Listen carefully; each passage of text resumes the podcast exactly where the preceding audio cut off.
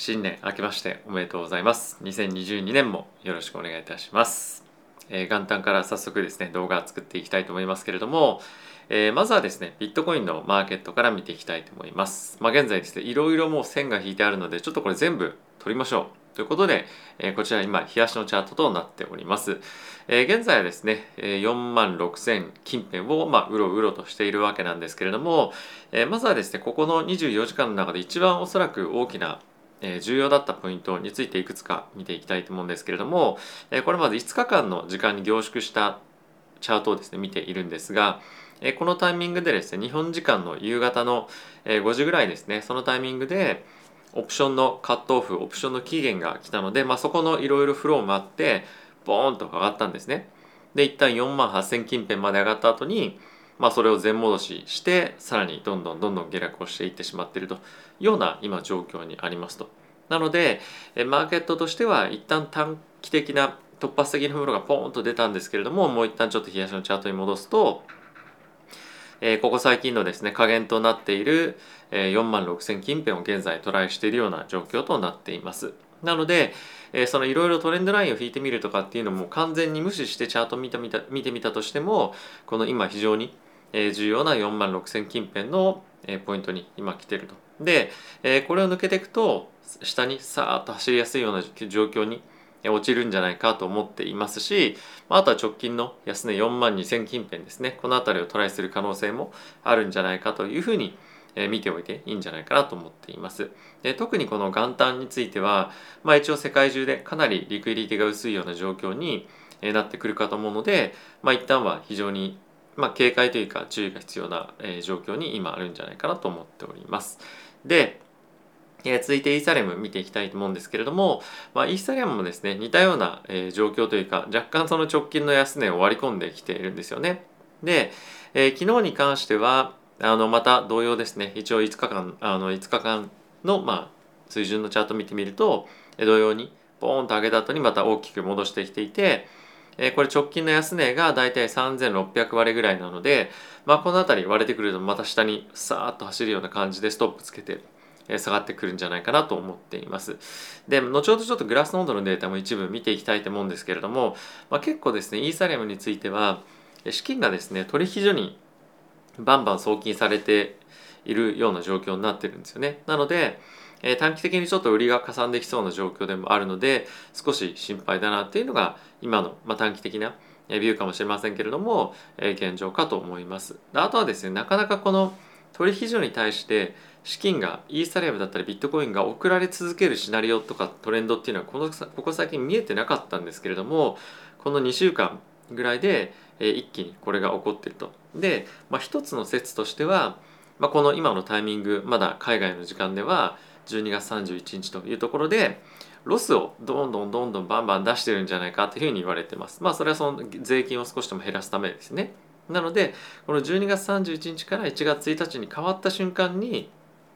木がですね決算の木が変わるので大きくフローが巻き戻しになるんじゃないかっていう見方もこれはありますとこれ後ほどちょっと詳しく見ていきたいと思うんですけれども、まあ、この辺りのその1日をまたいでの結構フローの出方っていうのも変わってくるかもしれないので、まあ、突発的な動きにはえ気をつけておいた方がいいかなと思っております。はい、でこれ以外の仮想通貨全般的にも結構ですね今大きく下げていて、えー、と一応まあビットコインも含めた、えーまあ、全体での時価総額の推移っていうのを見てみると、まあ、似たような動きをしてるんですね。なので、まあ、結構今売りがいろんな通貨でかさんで出てるので、えーこの辺りまあ全般的な今下落突発的な、えー仮想通貨全般の下落というふうにまあ見ていいかなと思っております。でここからですね、えー皆さんと一緒に仮想通貨に関連したニュース見ていきたいと思うんですが、えーその前にですね、えーこのチャンネル面白いなとかですねあの応援してもいいよという方がいらっしゃいましたら、えーぜひチャンネル登録やあとは、えーなんだベルボタンも押していただけると非常に嬉しいです。よろしくお願いいたします。ではニュースの方からまず見ていきたいと思うんですが、えーこちらがですねここ最近まあ数日間のえー機関投資家の動きをあの言っていますと。で、コインベースプロというですね、機関投資家が主に使っている、まあ、アメリカの方のですね、取引所があるんですけれども、まあ、ここでビットコインの結構大きな買いが入っていて、えー結構ですね、資金が取引所から抜けてるというのが今起こっていますよという、まあ、ニュースですね。まあ、さっき言っていたこととは若干ちょっと反対じゃないかというふうに思う方がいらっしゃるかもしれませんが、まあ、単単単なんだ単体の取引所で見ると、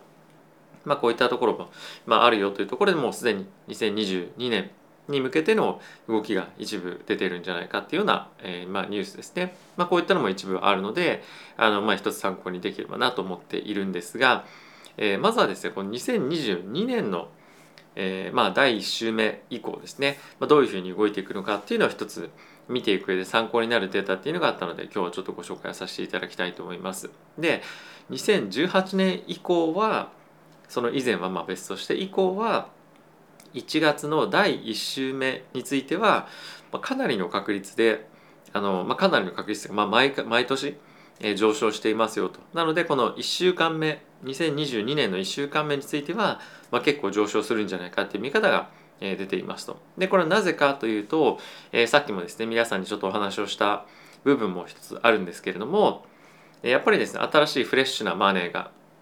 あの投資資金が機関投資家からまあ、新年ということで、えー、仮想通貨に入ってくるっていう動きがですねこういったところに反映されてるんじゃないかというふうに言われています。で逆にこの2000例えば21年の12月31日までは、まあ、結構売りが出やすいとでこれはさっきも言った税金を少しでも減らすような損を出すということですよねそういった部分のオペレーションがあるのでこの1月1日を境目に大きくフローが変わっていくんじゃないかっていうような側面が一つありますとで実際に過去どうだったかっていうのを見てみると2018年以降は18%のプラス2019年は7%のプラス2020年は13%のプラス2021年は36%のプラスということで、まあ、かなり結構年によっても大きく違うんですけれども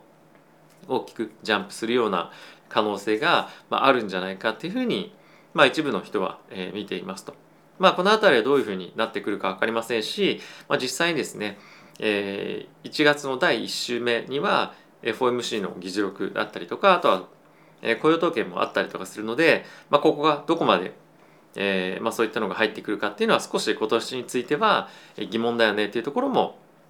実際にまあ言われていたりもしますね。ここのちゃんと追加的なコメントで。あとは1月の FOMC ですね。が1月の26日にありますしあとは1月の12日については CPI ですね。あのインフレーションに関してのデータっていうのが出てきたりもするので引き続きこの辺りは注意をしておかなければいけないですがまあそういったポイントを踏まえてでも1週間目に資金が入ってくるっていう可能性もまあ十分にあるので、まあ、そういったイベントをずっと待っていると毎毎月毎月 FOMC だったりとかっていうのもあるのでじゃあそれ待つまで入れないなみたいな感じよりも、まあ、あの段階的にでもやっぱり資金は入れてくると思うので、まあ、一定程度の資金の流入っていうのはあるんじゃないかなと思ってるので、まあ、一つの参考になればと思ってご紹介させていただきました。で僕はですね、まあ、これ結構一つあのいいポイントである一方で気になってるトレンドがさっきも言った通りこれイーサリアムなんですけれどもこれイーサリアムの価格の推移がこの白のラインですねでもう一つ紫のラインが取引所に今ビットコイン、えーと、イーサリアムの総発行枚数に対してどれぐらいの割合が取引所に置かれているかっていうのの割合になってるんですけれどもこれ12月のですねあの7日ぐらいを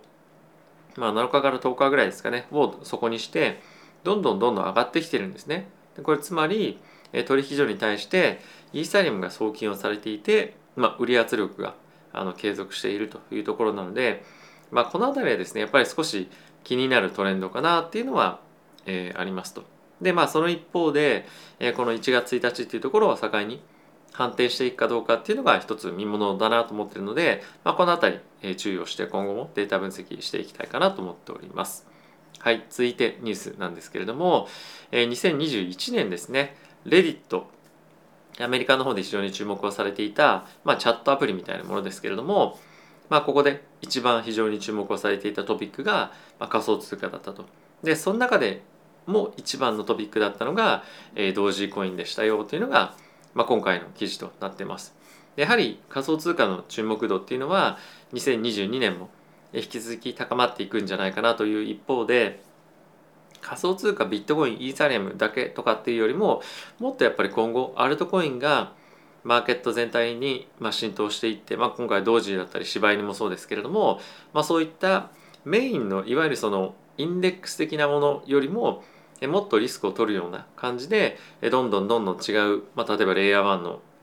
トークンだったりとか DeFi だったりとか、まあ、そういったところに今後波及をしていくんじゃないかなというふうに、まあ、いろんな人が見ているので、まあ、今後はですねこの同時コインというところから、まあ、さらにいろんな通貨への個人からの資金の流入っていうのも今後継続していくと思いますし、まあ、あとは実際に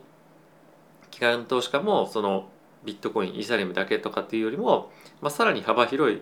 えーまあ、プロジェクトへの資金の流入っていうのを今どんどんどんどんしてるので、え、そのあたりの資金のフローですね今後も注目をして、えー、見ていきたいかなと思っております。はい次なんですけれども、えー、2022年の一番のトピックの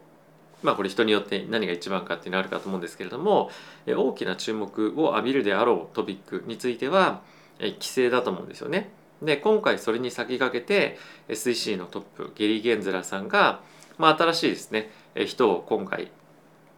その証券取引委員会の、まあ、委員、まあ、あの委員会の中に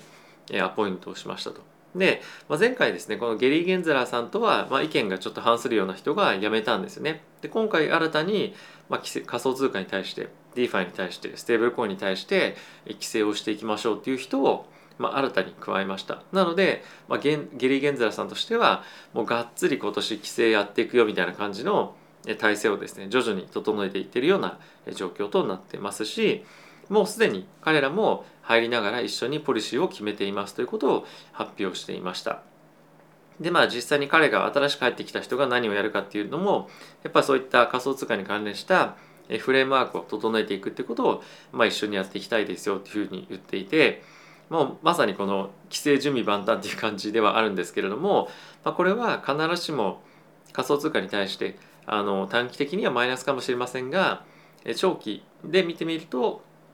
やはりその投資環境を整えていくというところで、まあ、重要な、まあ、ピースになっていくと思うので、まあ、どういうニュースが出てくるかわからないんですが、まあ、将来的に近い将来2022年には、まあ、結構規制のニュースが、えー、バンバンですねアメリカの方から SEC の方から出てくるので、まあ、その辺りは、えー、少し気をつけておかなければいけないポイントなんじゃないかなと思っています。まあ、これリスクイベントですよね我々にとっては。で、えー、もう一つなんですけれども、まあ、同じ SEC の委員会の中で N N NFT が非常にまあ大きなトピックの一つとなっていくでしょうということが言われていますと。でこれは NFT が証券なのかどうかみたいなところも含めてえ今現在議論をされていてこれがじゃあ証券であったら普通に例えばオープンシーとかで今取引しているように取引出しちゃダメだよねとか、まあ、あとは税金の問題だったりとか、まあ、新しいその監督官庁がじゃあどこかっていうふうに、まあ、かあの正式に決まってじゃあどこがどういうふうにこれに介入していくかによって、まあ、結構ですね例えばその SEC なんかはがっちりあの規制したいですよっていうような感じの当局でもあったりするので、まあ、かなりですね2022年についてこの辺りが明確化今後されていくことによって、えー、さらに結構きつい規制が入っていく可能性がやっぱあるんじゃないかなと思っています。で今は結構 NFT に関してはまあ、ある意味野放しみたいな感じでみんな自由にやってると思うんですよね。で一部の人に関しては例えば全く先日もご紹介しましたけれどもあのボアデピオットクラブみたいな、まあ、非常に人気のある、まあ、猿の絵をですねただ右と左向いてる逆を逆にしただけで同じようなものを販売して数千万円儲けるみたいなことやってたりもするので、まあ、そういったいろんなやっぱりその何て言うんですかねまあ抜け穴みたいなのが今やっぱある中でこういったところをましっかりと法規制をしてもしくはその明確化してしっかりとまあ、投資家保護をやっていきましょうという名目で言ってくるとは思うんですけれどもこの辺りが話どんどん進んでくることによって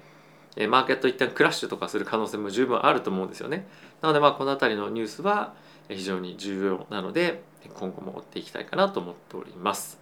はい。ということで2022年一発目の動画でしたけれどもとりあえず一旦ちょっとマーケットは下向きだよねっていうところとあとは SEC に関連した、まあ、非常に大きな規制改革みたいなものがですね規制の推進ですかねが行われてくるような試合に2022年になってくるかと思うので、まあ、どこかのタイミングでこういったところがメインのカタリストとなって大きく下落する可能性も十分あると思うので非常に気をつけていろいろと動いていきたい1年かなと思いますしえー、ニュースしっかりとっていかないとあのなんで今落ちてるのかとか、まあ、それがどういうふうに今後影響してくるのかっていうのが、えー、分からなくなるような1年になりそうなので、えー、しっかりとその辺りは皆さんにもお伝えをしていきたいかなと思っております。はいということで、えー、こんなですね時間におそらくこれ結構早めに動画出すと思うんですけどもこんな時間に動画を出してしかもこんな1月1日に見てくださる方がいらっしゃるか分かりませんが、えー、見てくださる方がもう一人でもいればですね、えー、動画作っていきたいなと思ってますので、えー、2022年も、えー、何卒よろしくお願いいたします。ということでまた次回の動画でお会いしましょう。さよなら。